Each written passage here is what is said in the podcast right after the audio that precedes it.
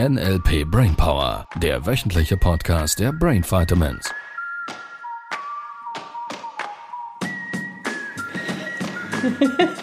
Was ist los hier?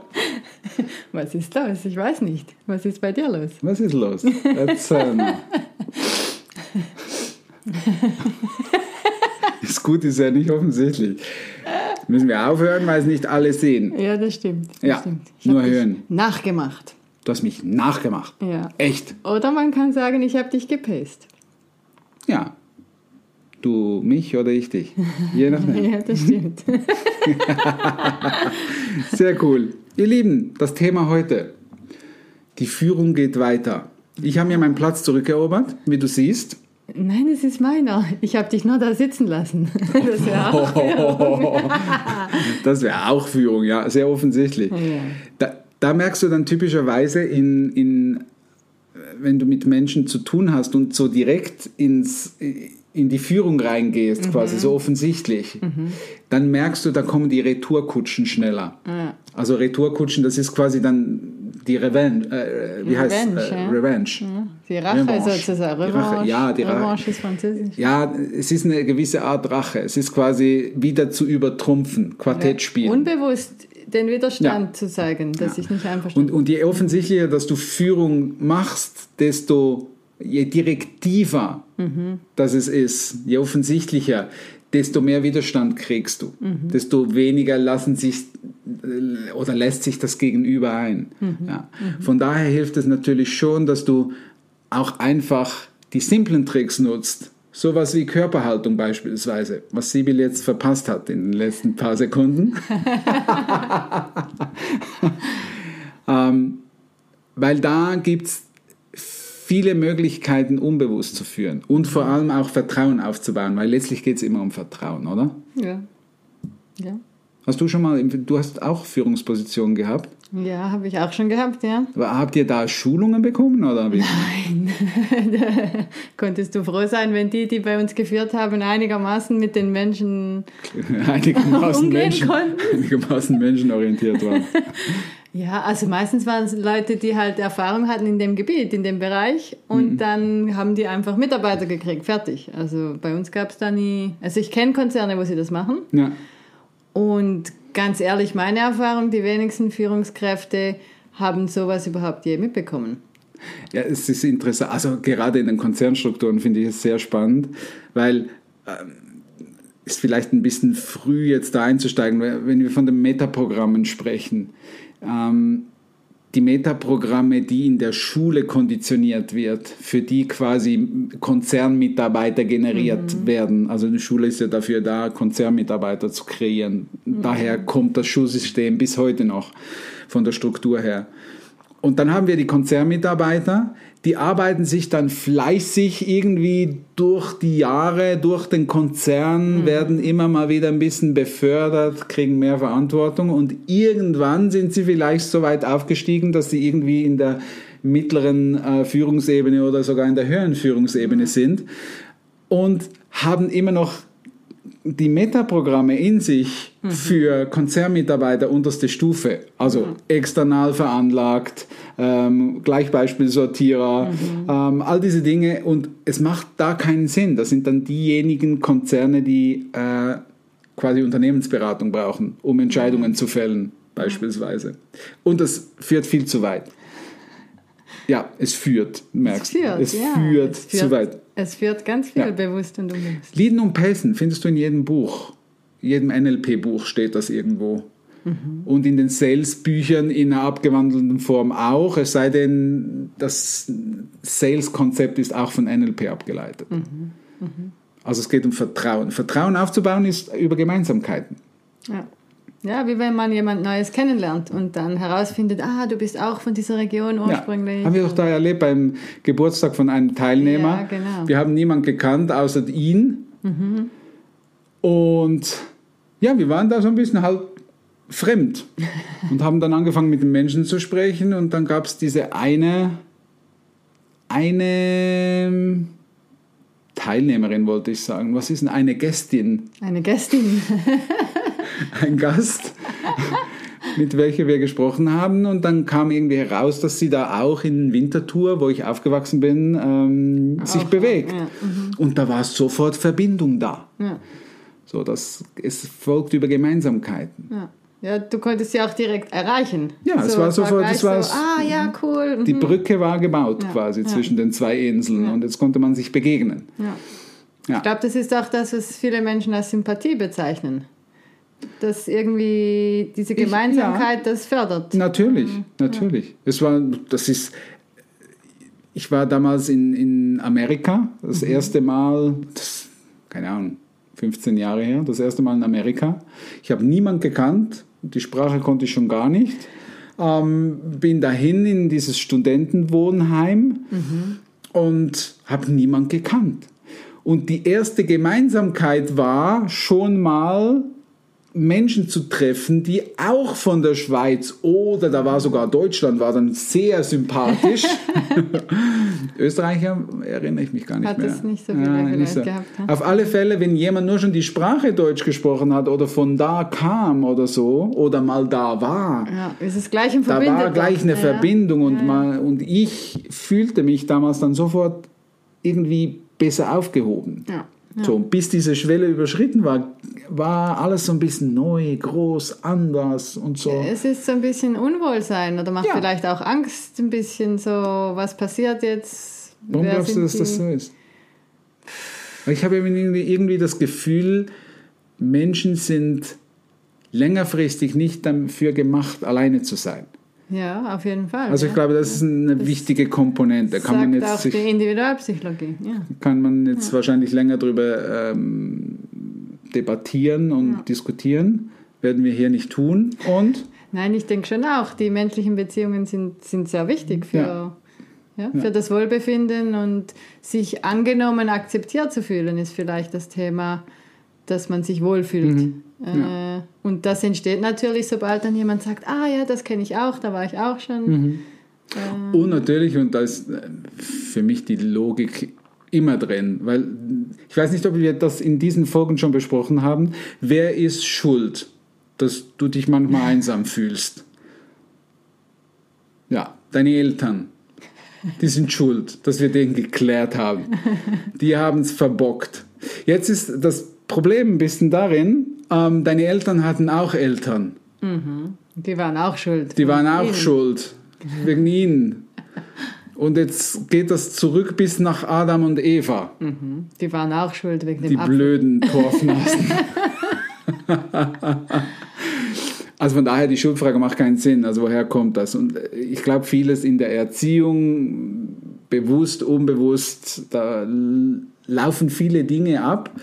Und das ist, glaube ich, manchmal auch so ein bisschen das Thema, wenn sich neue Menschen begegnen. Gerade in dieser schnelllebigen Zeit, wo jemand in den Laden reinkommt, etwas kaufen möchte.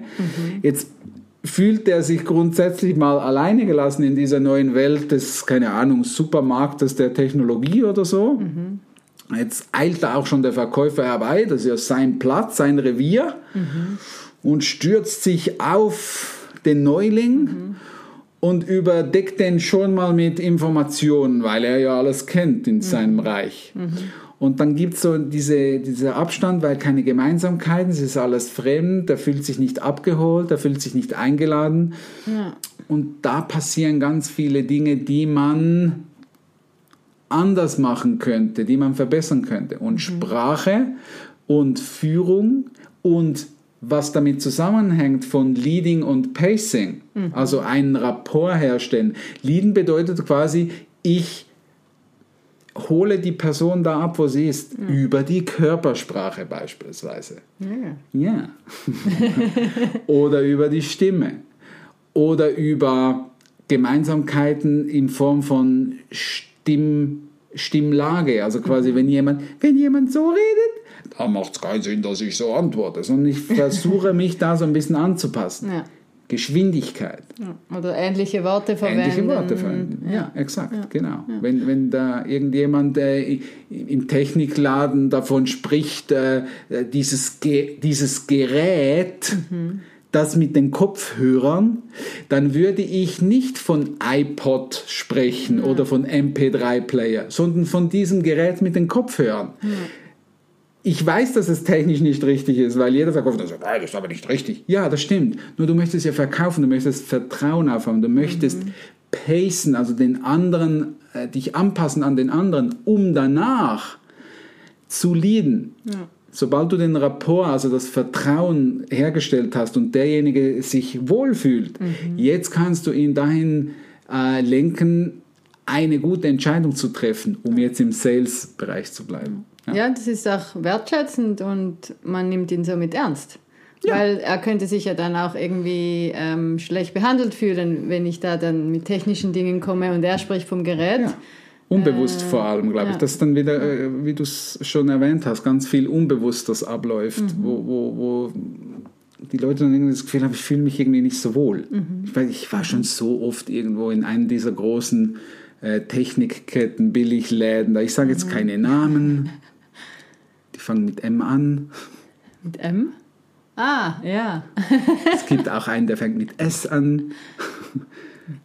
Egal. In ah, der Schweiz ja. gibt es noch ganz viele andere. Ja. Auf alle Fälle, ich, ich war schon oft da und hatte irgendwie nie so das Gefühl, dass derjenige, ähm, der mich beraten hat, mhm. eine Ahnung hat. Mhm. Und ich habe festgestellt für mich, ich weiß nicht, wie es dir geht, ich merke, ob jemand Ahnung hat oder nicht, mhm.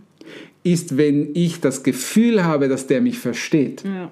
Ja, dass, ich, dass er dich da abholt, wie du es vorhin ja. gesagt hast, da wo ja. du bist. Es geht gar nicht darum, möchtest. was er weiß, weil wenn er mir seine wichtigen Worte um die Ohren schlägt, dann mhm. hilft mir das nicht. Mhm. Dann verwirrt es mich eher, verunsichert mich. Ja. er darf wirklich herausfinden, was du dir wünschst, was du möchtest. Mhm. Und ich habe mich jetzt gerade noch gefragt, sind Komplimente, geht das auch ins Pacen? Wir machen das ja zum Beispiel beim Namen, äh, wenn ich den Namen nicht mehr sicher bin von jemandem, dass ich fragen kann, ja. Du mit den wunderschönen Augen würdest du mir nochmal deinen Namen verraten. Danke, das ist so lieb. Ah, das ist ja. auch eine Form von Pacing. Ja, ja. Und viele, ich, weil wir jetzt gerade bei Verkaufen sind und das in anderen Bereichen genau dasselbe. Viele haben das als Prozedur gelernt. Mhm. Ähm, dass man ihnen quasi ein Kompliment macht oder irgendwas Liebes vorher, äh, mhm. vorweg sagt, um danach mit, mit dem Verkaufen anzufangen. Mit dem Programm kennst, zu starten, ja, da kommt dieser Außendienst da, ähm, irgendwie, keine Ahnung, irgendein Betrieb rein und dann mhm. sagt er, äh, hallo, wie geht's Ihnen? Mhm. Und dann sagt derjenige vielleicht, ja, toll und so, und hatte ein tolles Wochenende, war essen mit Freunden und so. Und dann kommt die Frage zurück mhm. dieses Menschen, der dann vielleicht sagt, es war toll, mein Wochenende war toll, danke, dass Sie gefragt haben. Wie war Ihr Wochenende? Mhm. Und dann hat der Verkäufer irgend sowas gelernt, wie nichts von mir persönlich erzählen, mhm. sondern nur vom Kunden sprechen, dann sagen, ja, ist nicht so wichtig. Was ich Ihnen noch sagen wollte und ja, dann breitet, ist das Vertrauen wieder abgebrochen. Breitet seine Verkaufsunterlagen mhm. und du merkst, aha, der hat es als Prozedur gelernt. Ja wie sowas wie, äh, hallo, herzlich willkommen bei der Firma XY, was kann ich für Sie tun? Mhm. Wenn das nicht echt im richtigen State rüberkommt, im, mhm. in einem echten Kompliment oder mhm. in einem echten einladenden Satz, mhm. dann druckt der nicht. Also meiner Meinung ja, nach. Im, im Gegenteil, ich glaube, dann bricht sogar diese Verbindung, ja. jetzt gerade, wo du es vorhin gesagt hast, bricht ja. die Verbindung wieder ab, die gerade am Entstehen war. Ich, ich glaube sogar, es wird damit ein Anker aufgebaut von das, was die sagen, meinen die nicht so. Mhm. Ja, und das ist natürlich dann auch nicht kompetent, wenn Sie dann einem von Ihrem Produkt erzählen, geht man ja, ja weil das Unterbewusstsein geht her und ja. erkennt die Struktur und sagt, ah, die sagen das einfach nur so und dann ja. geht es vielleicht um wichtige Entscheidungen und das Unterbewusstsein ist hier und sagt, ja, ja, die haben ja eh immer nur das gesagt und nicht, was sie äh, vielleicht gar nicht so gemeint haben. Von daher, woher will ich jetzt wissen, ob das da auch richtig ist? Ja. Und dann entstehen diese Zweifel und das ist ungut. Ja. ja, und das ist ja schade, weil man kann bei jedem etwas Positives finden oder irgendein Thema finden, wo man Vertrauen aufbauen kann, ohne dass man etwas faken oder erfinden oder eine Prozedur machen Ich bin schon neugierig auf die Zuschriften, wenn du das sagst. Man kann bei jedem was Sympathisches finden. Ja. ja, auch bei Onkel Hans, dieser Torfnase. Ja, zum Beispiel, wenn er nach Hause geht. Der geht immer schon um elf. Das kann ja auch was sein. er geht immer schon um elf. Ja. Keine Ahnung ja, ich, ich glaube, es stimmt, was du sagst. Man kann, also du kannst bei allen Menschen was Sympathisches finden, wo du Komplimente machen kannst. Mit dem könntest du mal starten. Und ich mache schon die Beobachtung, es braucht Training. Also du, da, du darfst andere Menschen sympathisch finden wollen. Ja, das stimmt. Ähm, und es sind noch la lange nicht alle Menschen da draußen. Ich weiß, wir wünschen uns alle einen liebevollen Planeten, wo wir alle nett und, und, und wertschätzend miteinander umgehen. Und ich stelle teilweise schon auch in den Seminaren fest, das ist noch lange nicht das Ziel von jedem Einzelnen, weil es gibt immer noch Menschen, die finden es wahnsinnig wichtig, andere Menschen einfach doof zu finden. Und es scheint auch ein Lebensinhalt zu sein, immer über andere Menschen zu reklamieren. So von daher, ähm, ja, wir wünschen es uns. Und du darfst schon eine gewisse Bereitschaft für Menschen mitzubringen. Und ich glaube, es ist bei ganz vielen, die das nicht, nicht oder keine Bereitschaft zeigen, andere Menschen sympathisch zu finden. Ich glaube ganz, ganz fest, da ist extrem viel unbewusste Angst dahinter. ja, das Viele, viele Ängste. Deshalb ist ja das Modell von NLP so cool, weil wir diese Ängste so lösen. Ja, schnell und effizient. Schnell und effizient. ohne dass du es merkst. Ja, ohne dass du es merkst. Sehr cool. Ihr Lieben, bis äh, nächste Woche wieder, Ja. würde ich meinen. Und äh, wir freuen uns auf deine E-Mails. Äh, gib uns immer Zeit, bitte. Ja. Ja. Und nicht zu viel schreiben. Ja, es ist, da wo die Bildschirmkante aufhört, da höre ich auf zu lesen. Also von daher. Ich lese dann den zweiten Teil. Nein, natürlich nicht. Schreibt uns das, was ihr auf dem Herzen habt und wir bemühen uns wirklich, alles zu beantworten. Ja. Also, ihr Lieben, Bis dann. gute Zeit. Tschüss. Das war der NLP Brainpower Podcast. Alle Rechte dieser Produktion liegen ausschließlich bei der Brain Vitamins GmbH. Weitere Seminarinformationen finden Sie unter www.brain-vitamins.ch.